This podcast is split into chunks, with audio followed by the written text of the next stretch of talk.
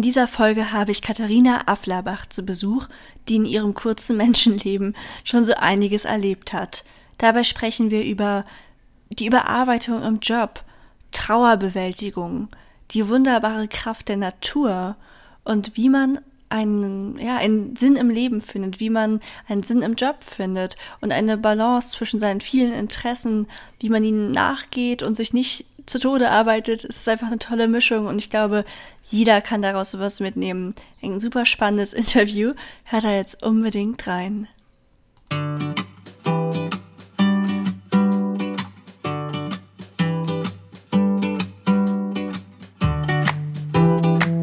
Hallo und herzlich willkommen zu meinem Podcast Du bist wunderbar.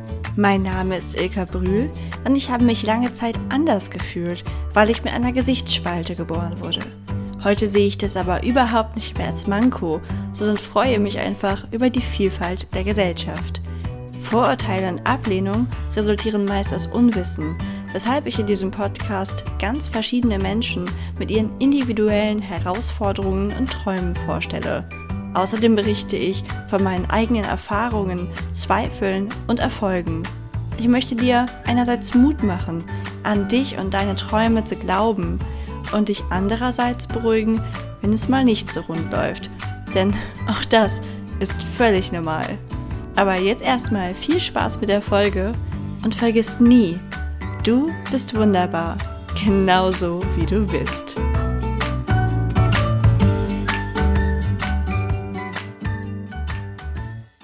Liebes Team Wunderbar, ich freue mich riesig, heute Katharina zu Gast zu haben. Sie hat ein ganz, ganz spannendes Leben und so viele Facetten werden da heute beleuchtet. Ich, ja, ich freue mich einfach riesig und stell dich doch mal selber vor. Ja, vielen Dank. Hallo Ilka. Mein Name ist äh, Katharina Afflerbach. Ich wohne in Köln und bin 42 Jahre alt und ich bin jetzt schon seit fünf Jahren selbstständig als Texterin und Konzeptionerin und in meinem früheren Leben war ich angestellt im Marketing, habe da so eine klassische Karriere gemacht. Ja, mein besonderes Markenzeichen oder Kennzeichen ist, dass ich drei Sommer lang als Senderin auf einer Alp in den Schweizer Bergen gewesen bin. Und das habe ich auch als Übergang gemacht von meinem alten Berufsleben in meine neue Selbstständigkeit. Ich finde das total spannend, vor allem, weil ich schon ewig davon träume, auch mal in die Alp zu fahren. Ich liebe ja die Berge und ich war schon ganz viel in Skandinavien, aber in der Schweiz leider noch nicht. Ich hoffe, den Traum kann ich mir nächstes Jahr mal erfüllen und ich würde auch selbst gerne mal auf so eine richtige ähm, ja, Alp mit, mit den Kühen und sehen, wie die Senderinnen arbeiten. Aber bevor wir uns dem Teil zu widmen, den, der mich mehr fasziniert, sage ich mal, hätte ich noch mal eine Frage zu dem Weg der typischen Karriereleiter, weil du hast in deiner E-Mail an mich geschrieben, dass du da leider auch in ein ganz schönes Hamsterrad gekommen bist und das kennen, glaube ich, ganz schön viele von uns. Wie war das denn bei dir? Hast du so viel gearbeitet, weil es dein eigenes Bestreben war oder war da irgendwie ein Druck von außen? Ja, da hat sich wahrscheinlich beides so in der Mitte getroffen. Also in den ersten Berufsjahren nach der Uni war ja erstmal alles mega spannend. Ne? Mhm. Also als Student kennt man das ja nicht, dass man plötzlich Verantwortung hat. Dann wirst du auf eine Dienstreise geschickt, darfst mit dem Flugzeug fliegen, darfst in irgendwelchen tollen Hotels übernachten oder in meinem Fall, ich habe für Kreuzfahrtreedereien gearbeitet bin also auch wirklich ganz viel auf den Schiffen gewesen und habe so spannende Projekte gehabt. Ich habe Fotoshootings organisiert oder Dreharbeiten. Ähm, ja, und war auf Messen im In- und Ausland und eben auf den Schiffen. Und insofern war das erstmal alles total positiv und hat mich äh, wahnsinnig angetrieben und angefeuert.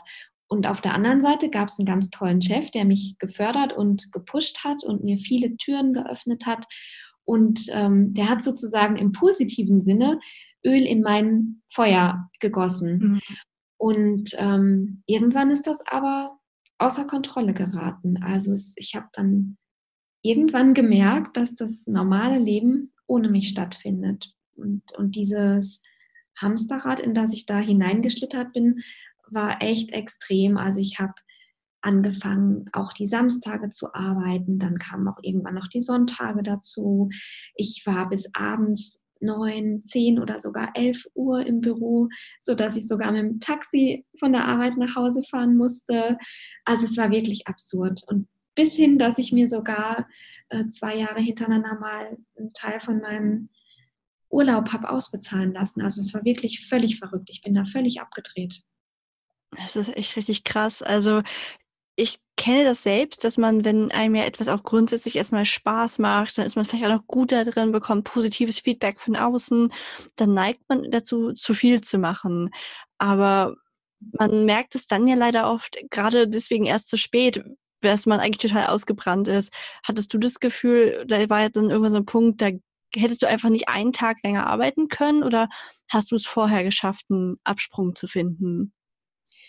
Ja, den habe ich vorher geschafft, aber was ich festgestellt habe, ist, dass mich da wieder raus zu befreien und wieder auf so ein normales Level zu kommen, hat viel länger gedauert, als in diese Falle hineinzutappen.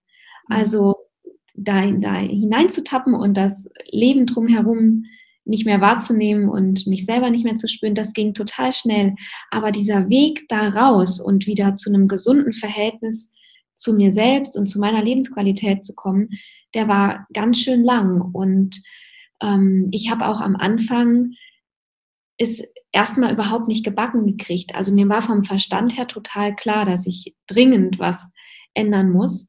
Aber ich habe ganz lange immer noch die Verantwortung im Außen gesehen und gesucht. Also bis ich mir erstmal an die eigene Nase gefasst habe und gesagt habe, nein, es ist gar nicht der Chef schuld oder es sind nicht die Kollegen schuld oder die blöde Firma oder mhm.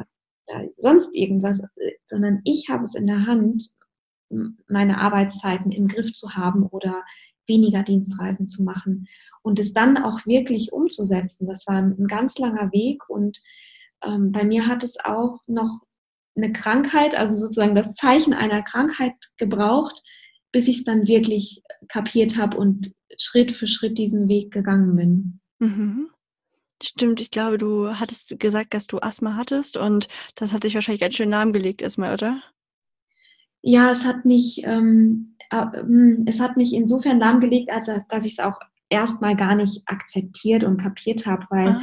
war für mich keine richtige Krankheit. Ich wusste auch, ich wusste auch nichts über die Krankheit. Ich wusste einfach nur, ich kriege keine Luft mehr und mir lagen wirklich so tonnenschwere Gewichte auf meiner Lunge.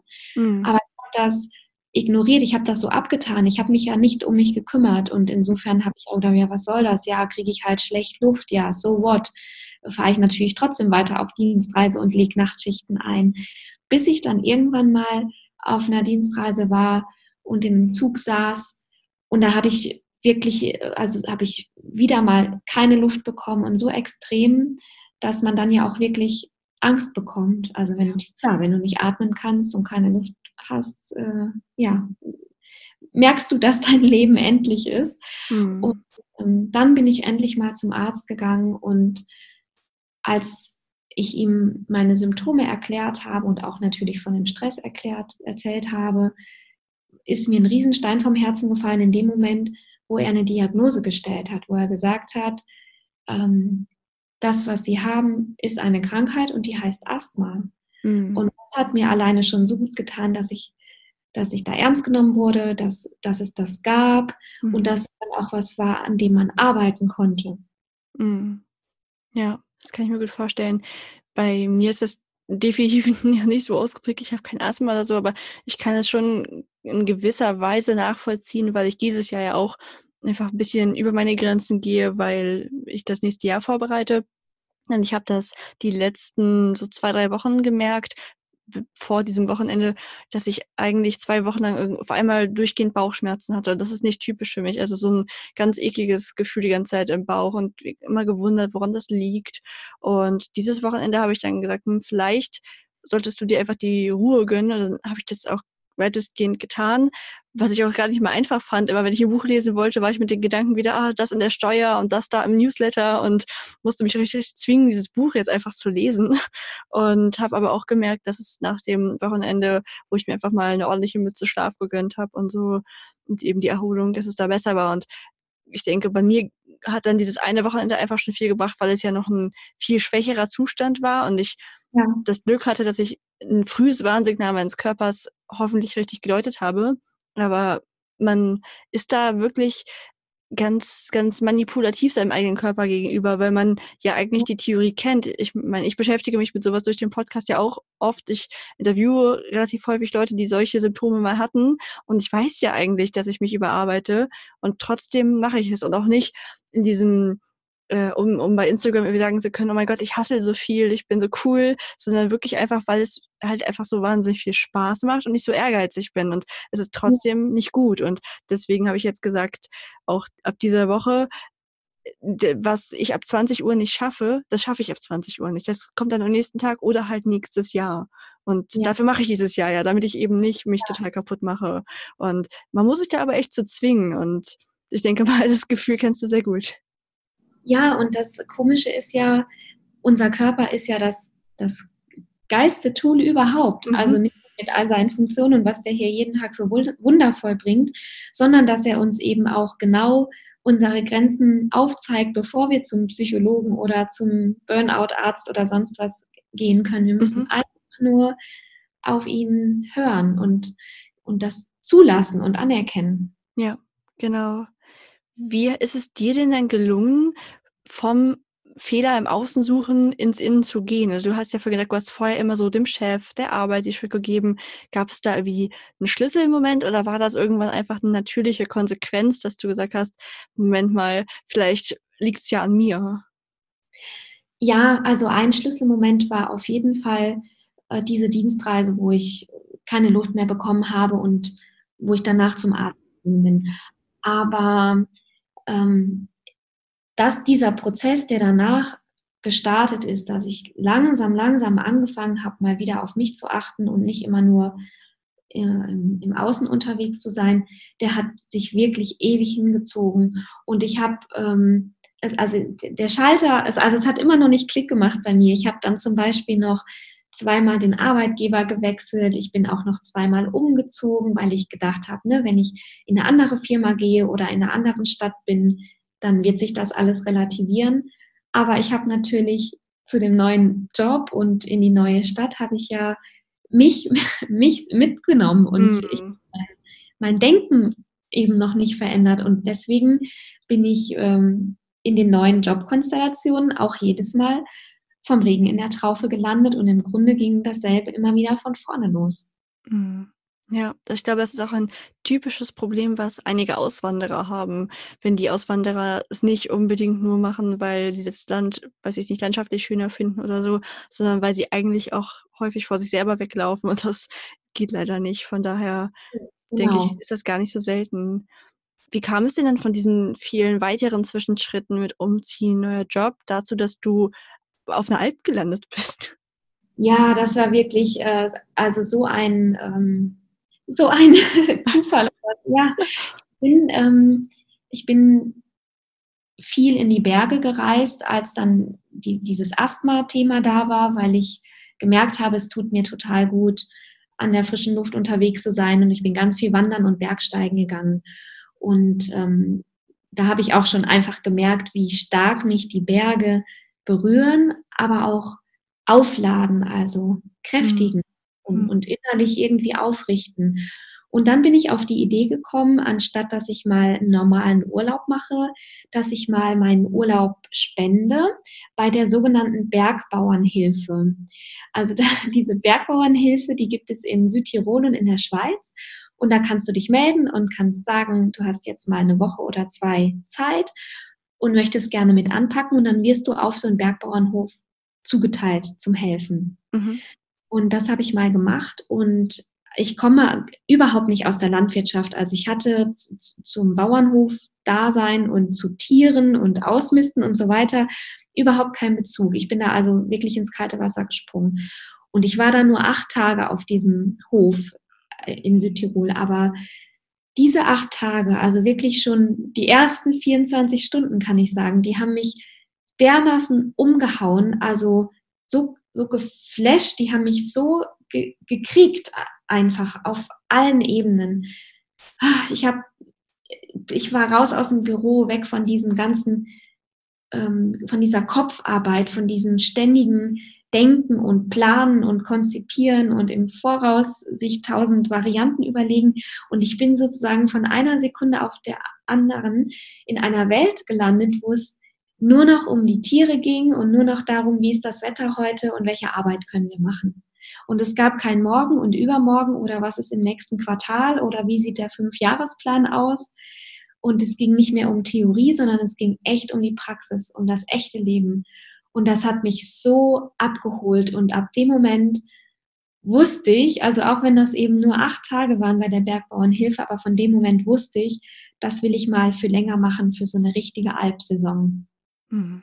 Das klingt total schön. Das möchte ich auch gerne mal ausprobieren, weil ich schon immer wie diesen heimlichen Traum im Kopf hatte, mal einen Bauernhof zu besitzen. Und das werde ich wahrscheinlich nicht tun, weil ich glaube, dass das ein unglaublich äh, harter Job ist. Und ich mag auch das, was ich jetzt tue, auch sehr gerne. Aber eben so eine, mal so ein Albsommer, das ist ja eine schöne Möglichkeit, um das eben nicht dauerhaft zu machen. Irgendwie. Genau. Ja, und, und dieses mit der Bergbauernhilfe, das ist auch ein ganz toller Versuch, um es einfach mal auszuprobieren. Mhm. Eine klassische Alpsaison in, in der Schweiz, in Österreich oder auch im Allgäu dauert Pi mal Daumen vier Monate. Mhm. Und ähm, das können ja auch ganz viele gar nicht realisieren von der Arbeit her, von der familiären Situation her. Mhm oder vom, vom Geld her, da bekommt man ja auch kein wahnsinnig großes Einkommen, aber mal so eine Woche oder zwei ehrenamtlich auf so einem Hof zu helfen, das ist ja auch schon ein Riesenabenteuer. Also das kann ich allen empfehlen, die es gerne mal testen wollen und dann kann man ja immer noch, wenn man sagt, boah, das, das ist genau das Richtige für mich, kann man ja immer noch für vier Monate auf eine Alp gehen. Ja, das stimmt, das ist eine gute Idee. Wie war das denn bei dir mit der körperlichen Last? Das ist bestimmt eine wahnsinnige Umstellung gewesen vom Büroalltag in riesige Milchkübel schleppen. So stelle ich mir das jedenfalls vor. Ja, also wenn ich dann an meinen ersten vollen und richtigen Albsommer zurückdenke, der Körper hat wirklich einige Wochen gebraucht, um sich äh, zu adaptieren. Also mein, vorher habe ich ja wirklich nur im Büro rumgesessen oder war auch immer schick angezogen, hohe Schuhe, Kostüm, Anzug und bin mit der U-Bahn und so weiter durch die Gegend gefahren und plötzlich auf der Alp erledigst du praktisch alles zu Fuß. Mhm. Sehr steiles Gelände und auch groß. Unsere Alp ist 130 Hektar groß und erstreckt sich über ein paar hundert Höhenmeter. Und das heißt, alles, was du da erledigst, ähm, ja, du machst es immer zu Fuß und dann geht es ja auch meistens noch bergauf oder bergab und natürlich nicht über schön ausgebaute Wanderwege, sondern quer über die Weiden. Und ähm, ja, die ersten Wochen hat wirklich alles wehgetan. Also die Oberschenkel, die Füße in den schweren Bergschuhen, ähm, natürlich die Arme vom schweren Heben und, und Schleppen. Ja, das war eine gewaltige Umstellung. Das kann ich mir sehr gut vorstellen. Und wenn du jetzt den direkten Vergleich hast, würdest du dann wieder einfach einen trockenen Büroalltag wollen oder gibt dir das vielleicht sogar was? Also vielleicht ist es bei mir so wie bei dir. Ich, ich liebe beide Jobs oder es sind eigentlich ja auch mehr als Jobs, es sind ja Lebensarten. Also vier Monate im Sommer auf die Alp zu gehen, ist ja fast eine Lebensart und ja. nicht nur ein Beruf. Und ich liebe einfach beides. Also das habe ich gemerkt, das wusste ich ja vorher auch nicht. Das habe ich äh, gemerkt und vor allen Dingen, was für mich eine ganz, ganz große Erkenntnis war, ist, dass ich das auch darf. Weil vorher war ich ja immer nur diese Marketing-Karrierefrau und war nur in dieser Schublade irgendwie gefangen. Und heute weiß ich aber, ich darf freiberufliche Marketingfrau sein und ich darf Bäuerin sein. Und wenn, und jetzt bin ich auch noch Buchautorin und vielleicht werde ich noch was. Mhm. Und es gibt keine Begrenzung. Und ich selber darf mir das ausmalen und ausdenken und das war aber auch ein Weg. Also mir hat damals dieses tolle Buch von Barbara Scher total geholfen. Du musst dich nicht entscheiden, wenn du tausend Träume hast. Das ist über Scanner-Persönlichkeiten. Und als ich weiß noch genau, als ich das damals gelesen habe, da ist mir das wie Schuppen von den Augen gefallen, dass das überhaupt kein Manko ist, wenn man nur ein Herzensthema hat, sondern dass das genauso ein Geschenk ist und eine Daseinsberechtigung hat, wie wenn jemand äh, Briefmarken über alles liebt und eben nur Briefmarken. Mhm. Ja. Ja, das kann ich gut nachvollziehen, weil ich ja selber auch zu den Scannern gehöre und das lange Zeit auch als äh, Manko gesehen habe, weil ich auch von meinem Vater früher, wenn ich ein neues Hobby hatte, kam halt immer so, jetzt nie total bösartig oder so, aber immer so ein bisschen kritisch halt so, schon wieder was Neues, bleib doch mal bei einer Sache dabei. Aber wenn ich da die Basics kapiert hatte, dann hat es mich halt nicht mehr gereizt. Also so ist es jetzt zwar nicht mehr. Also es gibt jetzt schon Hobbys, die ich seit Jahren mache und die ich auch nicht mehr aufgeben will. Aber es spricht ja gar nichts dagegen, multi-interessiert zu sein und alles mehr reinzuschnuppern. Und Gott sei Dank haben sich da ja auch in beruflicher Hinsicht die, die Zeiten und die Welten verändert, dass man auch da freier werden darf.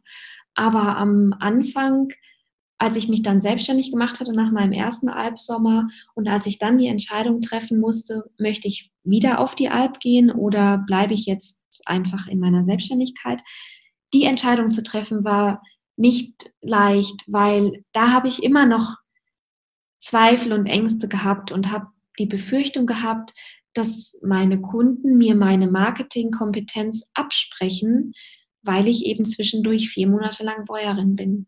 Hm. Eigentlich eine absurde, absurder Gedanke. Das sagt ja gar nichts darüber aus, dass du in weniger gut in dem Marketing bist. Aber man ist es halt noch so gewohnt, gerade von früher, wie du sagst, es ändert sich langsam, aber dieses, du musst so einen lückenlosen Lebenslauf haben, alles muss ja. einen Sinn ergeben und so. Aber ich sehe auch, dass sich das ändert. Und sonst hätte ich wahrscheinlich auch mein freies Jahr nächstes Jahr gar nicht machen können. Mit in so jungen Jahren hätte auch jeder gesagt, was ist das denn für eine Lücke im Lebenslauf? Aber ja, das ist zum Glück so, ein, so eine Umstellung gerade wie war das denn bei dir? Du sagst es gerade, nach dem ersten Albsommer kam es dann ja zu deiner Selbstständigkeit. Mhm. Hast du also war es für dich auf einmal klar, dass du jetzt selbstständig arbeiten willst oder hast du auch überlegt, wieder in ein Angestelltenverhältnis zu gehen? Hm, also ich hatte mir den Traum ausgemalt, dass ich gerne als Freiberuflerin arbeiten möchte.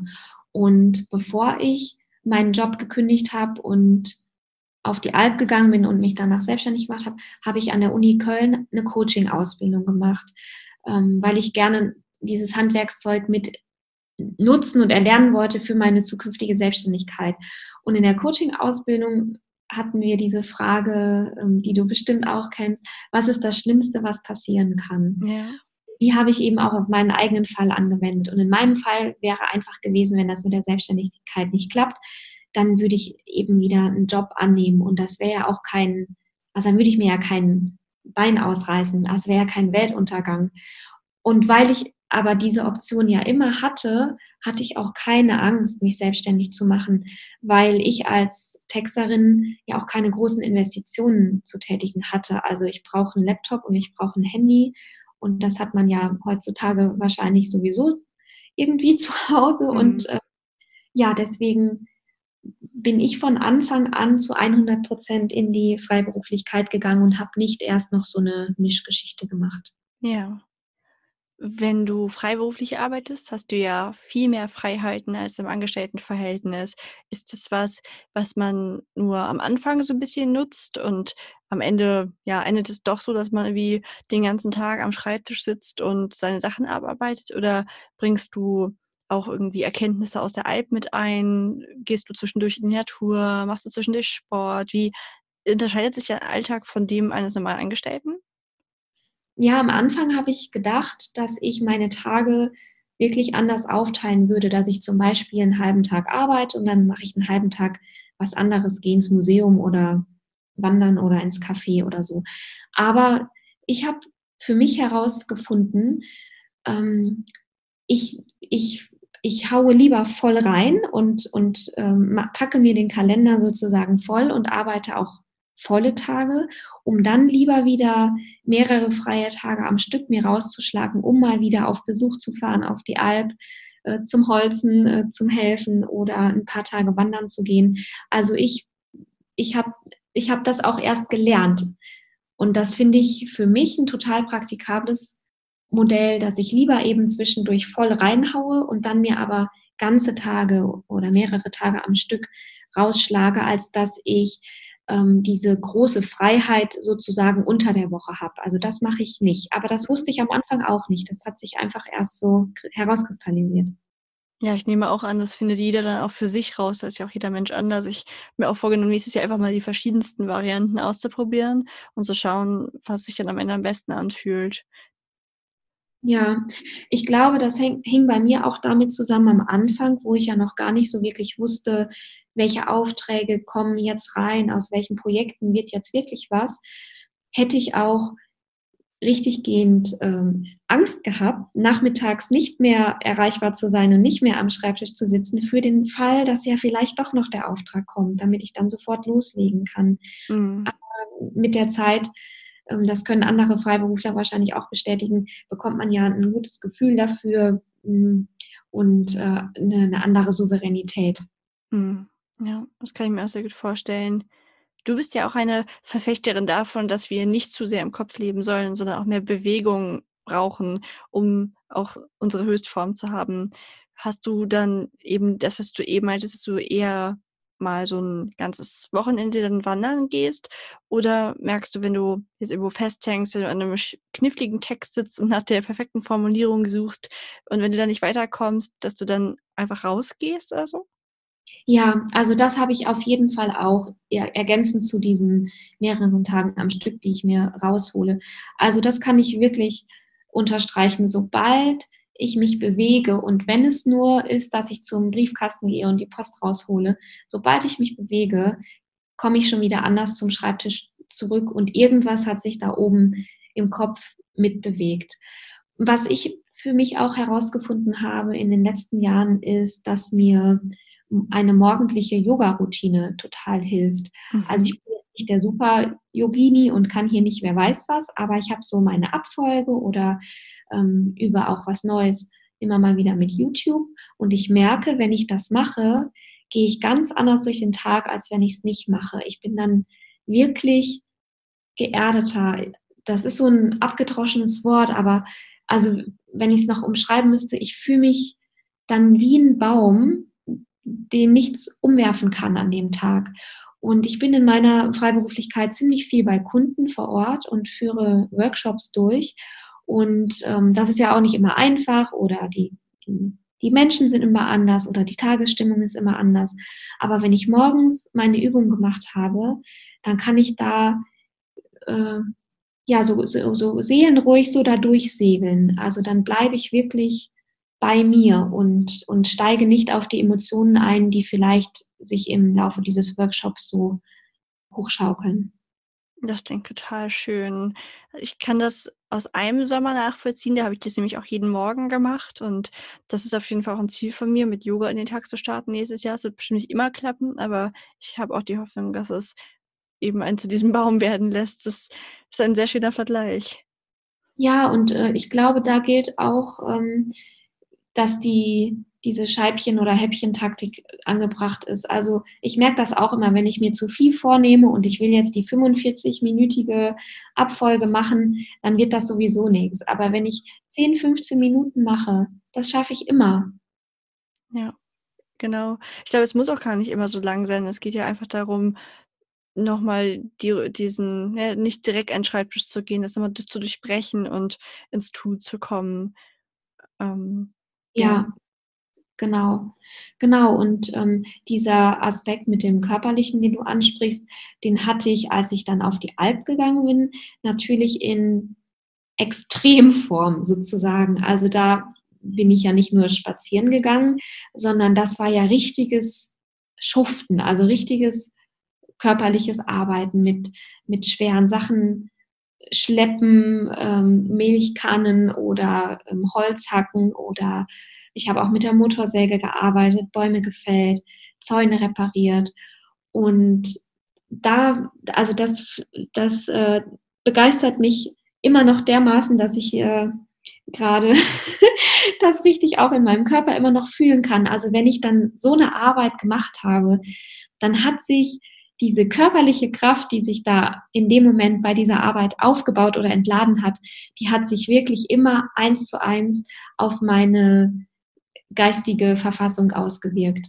Also wenn ich es zum Beispiel geschafft habe, etwas Schweres den Berg hochzuschleppen oder ich habe den Baum gefällt oder ich habe die schwere Milchkanne in den Brunnen gehoben, dann fühlst du dich danach einfach stolz und stark und es macht was mit dir.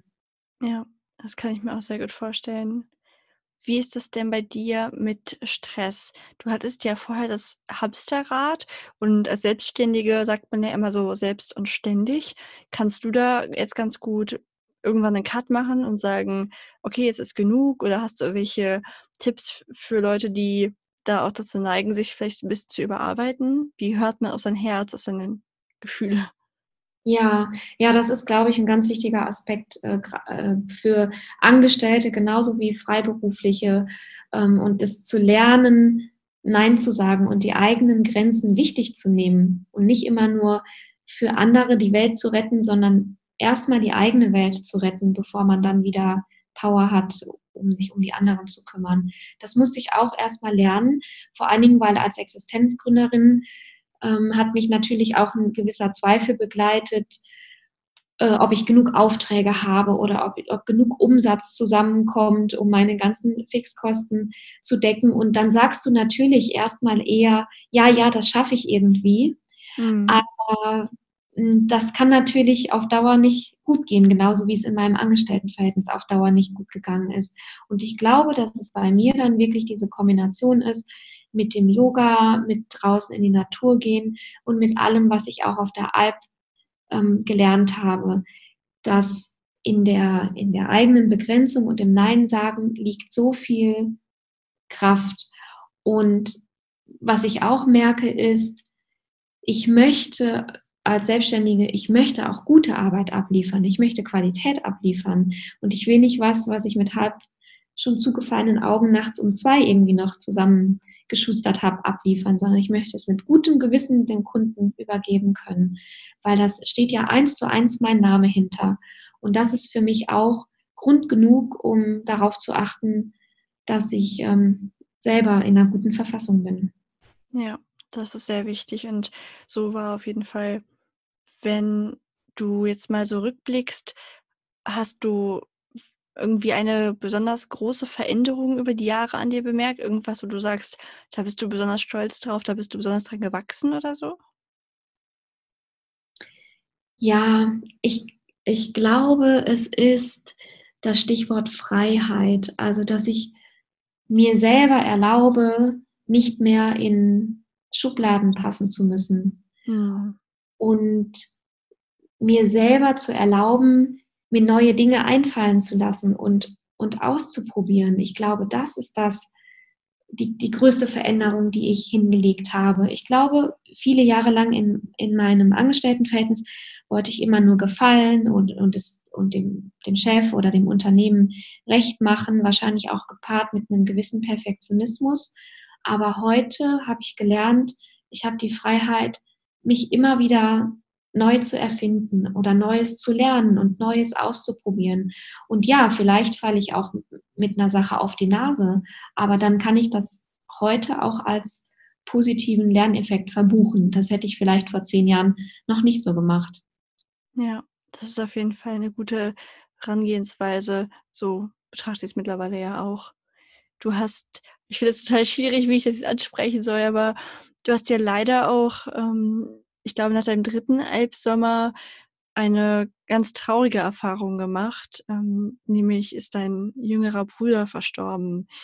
Wie bist du denn damit klargekommen? Oh Gott, es fällt mir so schwer, darüber zu reden. Tut mir leid.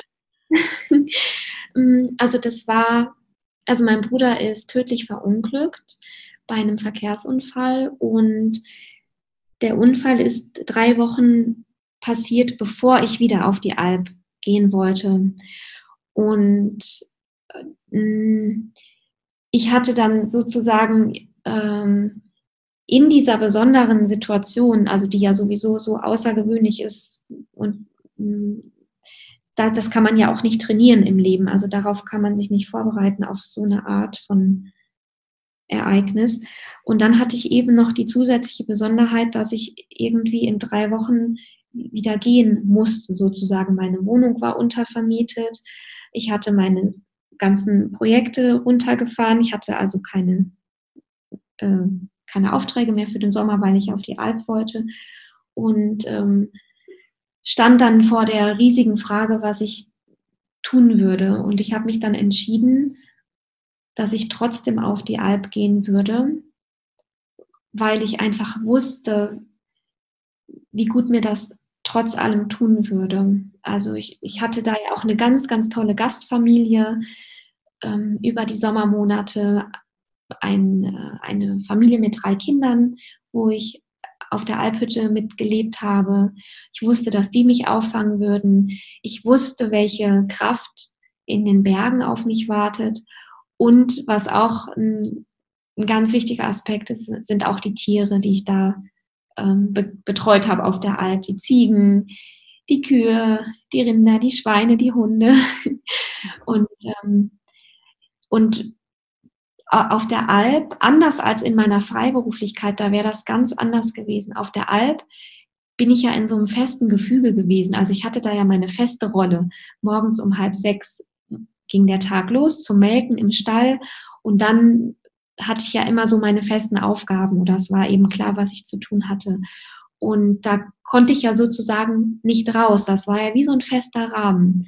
Und das hat mir total gut getan, gebraucht zu werden und zu wissen, so Kathi, du wirst jetzt im Stall erwartet.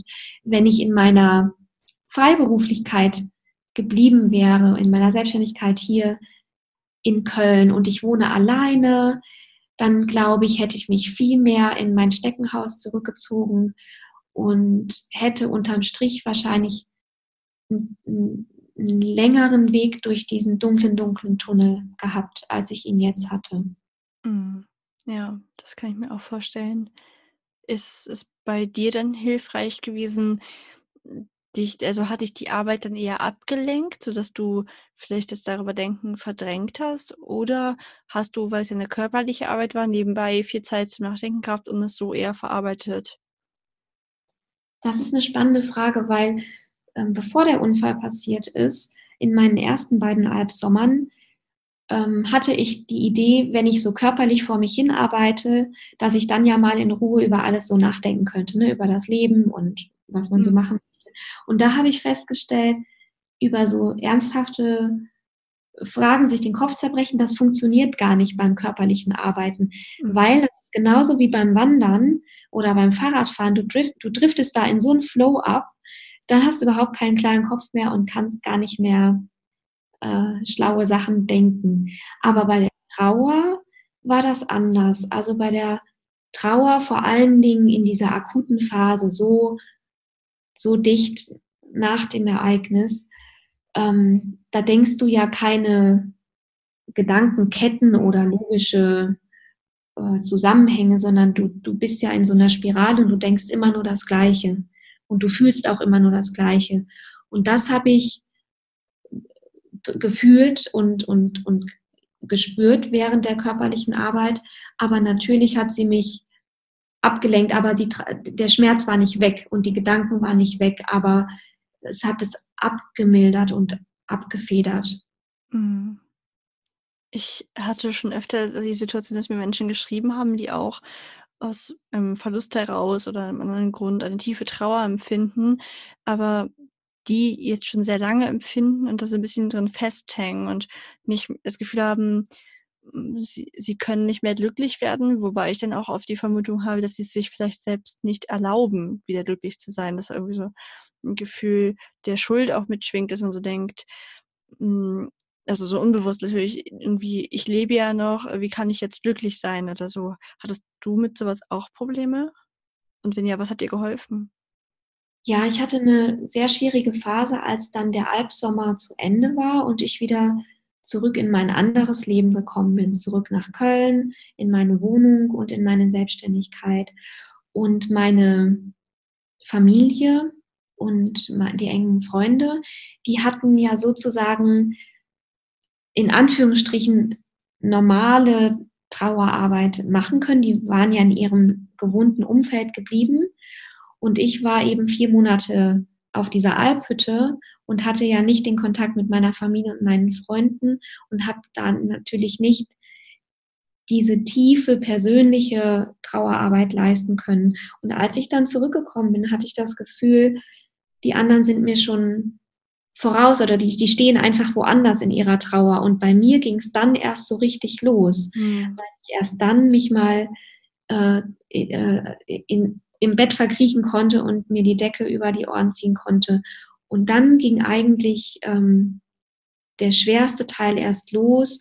Dann kam auch der Herbst mit der Dunkelheit und der Kälte. Und das war wirklich ein, ein beschwerlicher Weg, Schritt für Schritt äh, wieder in Richtung Freude und in Richtung Licht. Und ich kann total nachempfinden, was du gerade gesagt hast von anderen Menschen, die dir sowas berichtet haben. Das ist so schwer und man macht einen Schritt nach vorne und, und zehn Schritte zurück an manchen Tagen. Mhm. Ja, ungefähr so habe ich das aus den Konversationen mit den Menschen auch immer rausgehört. Und wenn, ich bin halt ganz oft, wenn, wenn mir jemand sowas schreibt, einfach so ein bisschen überfordert, weil ich die noch keinen größeren Verlust erlitten habe, also meine Großeltern, aber ich sag mal, damit rechnet man halt ja. irgendwann. Ähm, hast du eine Art Tipp, die man in dem Fall weitergeben könnte, oder findest du, das lässt sich einfach nicht pauschalisieren, weil Trauer bei jedem anders ist? Ich, das denke ich. Ich kann nur äh, von mir sagen, wenn ich es geschafft habe, in, einen Spaziergang zum Beispiel zu machen und nicht nur den ganzen Tag drinnen zu sein, ähm, wenn ich es geschafft habe, mir was Gesundes zu essen zuzubereiten, dann waren das für mich an manchen Tagen riesige Schritte. Mhm. Und, und die habe ich mir dann auch anerkannt und habe gesagt, Kathi, das hast du jetzt super gemacht. Ich weiß, am liebsten hättest du dich im Bett verkrochen, aber du bist rausgegangen, du hast es geschafft. Und diese kleinen Schritte, ähm, die, die habe ich wie, wie so gesammelt. Und manchmal hatte ich dann in einer Woche vielleicht äh, drei davon geschafft oder plötzlich waren es vielleicht fünf. Ja. Und ähm, ich kann es nicht so ganz vergleichen, weil ich war ja ähm, komischerweise eben zwischen dem Unfall eben noch diese vier Monate dann auf der Alp, wo ich ja ein komplettes Leben auch im Außen geführt habe. Ich habe da ja meine Rolle gespielt, in Anführungsstrichen. Ich habe funktioniert. Ähm, ich habe mich da in das Gefüge der Familie und der Arbeit eingefügt. Aber und dann kam ich erst in dieses Loch, wo ich dann eben nicht mehr zu funktionieren brauchte, als ich wieder zu Hause war. Deswegen kann ich, aber jeder Fall ist ja sowieso individuell. Deswegen. Ganz genau. Ja, auf jeden Fall. Ich habe jetzt auch nicht erwartet, dass man da irgendwie eine Masterlösung finden kann oder so. Also ich hoffe, das kam jetzt auch nicht falsch rüber. Ich habe nur gedacht, vielleicht das mit dem sich eben auch immer wieder sagen, das hast du jetzt gut gemacht, ne? du kannst stolz auf dich sein. Das ist, denke ich, was, was Menschen mitnehmen können, die gerade in einer ähnlichen Situation sind. Und ansonsten ist es einfach ein sehr individueller Prozess. Und ich glaube, ganz wichtig ist auch, dass man sich erlaubt, traurig zu sein, dass man nicht sagt, das ist doch jetzt irgendwie schon so und so lange her. Ähm, ja. Das ist irgendwie schlecht. Also ich, wieso trauere ich denn noch? Also jeder Mensch ist anders. Die Trauerverarbeitung ist anders und es gibt da einfach kein richtig und kein falsch. Das, glaube ich, ist auch ganz wichtig. Ja, und, und auch, das, äh, das war für mich auch nochmal so ein schöner Lernprozess, wirklich weich zu mir selber zu sein und nachgiebig zu mir selber zu sein, wie du es auch gerade gesagt hast. Und ich habe zum Beispiel mal eine ähm, Selbsthilfegruppe besucht. Ich weiß gar nicht, ob die sich Selbsthilfegruppe nennt, aber die Gruppe heißt Verwaiste Geschwister in Köln. Die ist also speziell für Leute, die ein Geschwisterkind verloren haben, egal in welchem Alter. Und ähm, da bin ich mal zu einem Treffen gegangen, um mir das anzuschauen. Und dann habe ich aber gemerkt, es ist, es ist einfach nichts für mich. Es, es passte einfach nicht für mich. Und dann auch zu sagen, es ist okay, du hast es dir angeguckt, es, äh, es, es ist ja nicht Pflicht dahin zu gehen oder deine Trauer ist keine schlechtere oder bessere, wenn man zu dieser Gruppe geht. Also auch da wirklich weich zu sich zu sein. Ja, ich glaube, es ist ein Rat, der generell sehr wichtig im Leben ist. Es gibt kein generelles richtig und kein falsch, eigentlich nirgendwo für. Aber man muss immer individuell schauen, was fühlt sich für mich richtig an. Wie, ja. du hast ja einfach so unglaublich viel erlebt. Da ist es ja eigentlich schon fast naheliegend, dass du daraus ein Buch gemacht hast. Kam die Idee von dir oder ist irgendwann mal einfach ein Verlag auf dich zu bekommen? Ich meine, du bist ja auch Texterin, schreiben kannst du. Also würde ich denken, jetzt kam vielleicht von dir. Ja, also die Idee habe ich gehabt, als ich dann nach dem dritten Albsommer ähm, wieder in mein anderes Leben gewechselt bin. Und nach diesen drei Bergsommern war für mich das Thema mit der Alp auch erstmal so erledigt. Also da hatte sich für mich ein Kreis geschlossen. Ich, es ist auch ein ziemlich anstrengendes Leben, immer zwischen diesen zwei Welten zu wechseln, zwischen dem Großstadtleben und dem Leben in den Bergen, äh, zwischen der Selbstständigkeit und äh, dem Angestelltenverhältnis da oben. Und ich brauchte dann erstmal Stabilität und die Gewissheit, ich muss jetzt nicht in ein paar Monaten schon wieder meine Koffer packen, ähm, weil ich eben wusste, da kommt dann erstmal noch diese große Welle der Trauerarbeit auf mich zu. Und ähm, ich hatte dann die Idee, dass die Geschichte für andere Leser interessant sein könnte und ihnen vielleicht auch was schenken könnte, weil jeder dieser Bergsommer so anders war und weil es für mich so viele verschiedene Facetten hat. In dem ersten Sommer ging es darum, dass ich eben mein altes Leben, diese Hamsterradkarriere hinter mir gelassen habe und mich wie gehäutet habe und mich da neu erfunden habe und, und zu ganz neuer Kraft gekommen bin. In dem zweiten Bergsommer, der war einfach nur perfekt, da konnte ich das so richtig genießen. Dann kannte ich schon alles, die Arbeiten, die Tiere und das Gelände da oben auf der Alp. Und ähm, ja, und, im, und im, der dritte Bergsommer war dann eben der, der geprägt war von dem schlimmen Unglück und wie ich dann damit umgegangen bin. Und dann habe ich eben gedacht, dadurch, dass es so viele verschiedene Facetten hat, ähm, dass, dass da der ein oder andere sich vielleicht was rauspicken kann. Ganz bestimmt. Das sind einfach immer unglaublich inspirierende Bücher. Ich werde es auf jeden Fall in die Show Notes packen. Das heißt, ihr könnt gerne mal euch das Buch anschauen. Ich bin ja auch eine richtige Leseratte. Ich habe es noch nicht ganz durchgelesen. Ich wollte es eigentlich vor dem Interview ganz lesen, fand es dann jetzt aber sogar ganz spannend, es noch nicht ganz gelesen zu haben, weil es mir dann auch wie so vorgekommen wäre, als ob ich die schon auswendig kenne und so dachte ich, ist das Gespräch vielleicht noch spannender. Und ich freue mich aber auf jeden Fall schon, es weiter zu lesen. Du hast eine sehr, sehr angenehme Art zu schreiben. Also man verliert sich ziemlich schnell in dem Buch und ich glaube, wenn man jetzt wirklich mal sagt, ich setze mich da einen Tag hin, dann kann man das auch an einem Tag äh, komplett lesen, wenn man, wie ich eigentlich eher äh, ja, gerne liest. ja. Ein Ausflug in die Berge. genau. Wie war das denn bei dir mit dem Buchschreiben? Fiel es dir dadurch, dass du eh viel schreibst, leicht? Weil ganz viele Menschen haben ja irgendwie so diesen Traum vom eigenen Buch und machen es aber dann leider nicht oder fangen es an und bringen es nicht zu Ende. Hattest du da auch Probleme mit? Also was ich festgestellt habe, ist, ähm, der einzige Unterschied ist, sich wirklich hinzusetzen und es zu machen. Also als ich so weit war, dass ich gesagt habe, ich möchte das jetzt schreiben, habe ich wirklich in meinem Kalender Wochen ausgeblockt, wo ich dann eben nicht gearbeitet habe, weil ich genau wusste, und ne, das ist ja immer so verführerisch, die E-Mails zu checken und doch noch den kleinen Auftrag zwischenzuschieben und der Kunde fragt ja so lieb und so.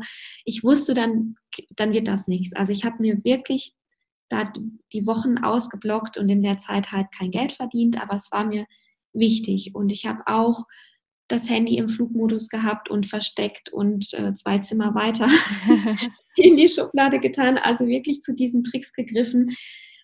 Und hätte ich mich nicht so fokussiert und wäre ich da mir selber gegenüber nicht so äh, streng gewesen, dann weiß ich genau, hätte ich mich verzettelt.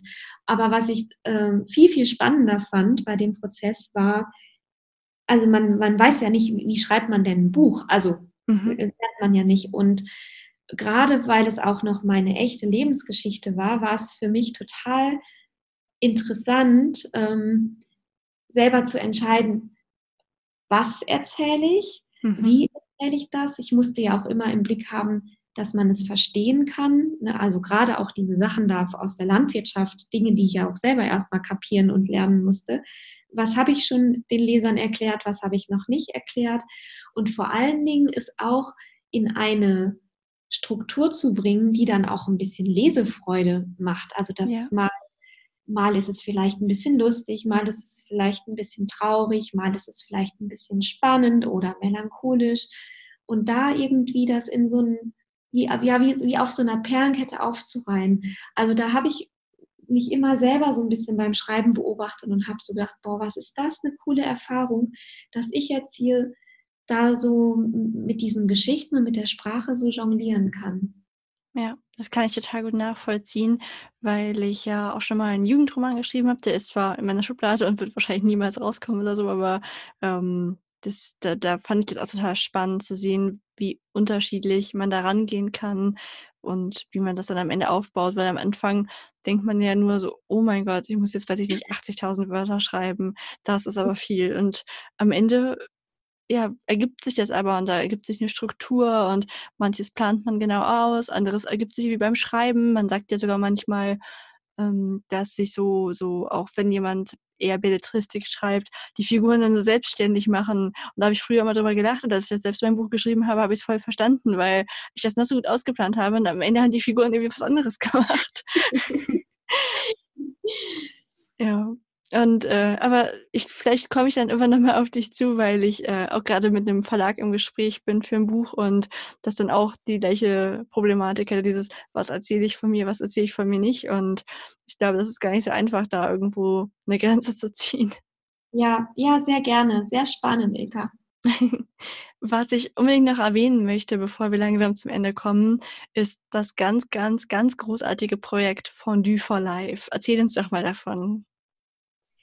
Ja, ich, ähm, veranstalte ungefähr einmal im Monat ein Fondue for Life und das ist 'n Abendessen für 'n guten Zweck.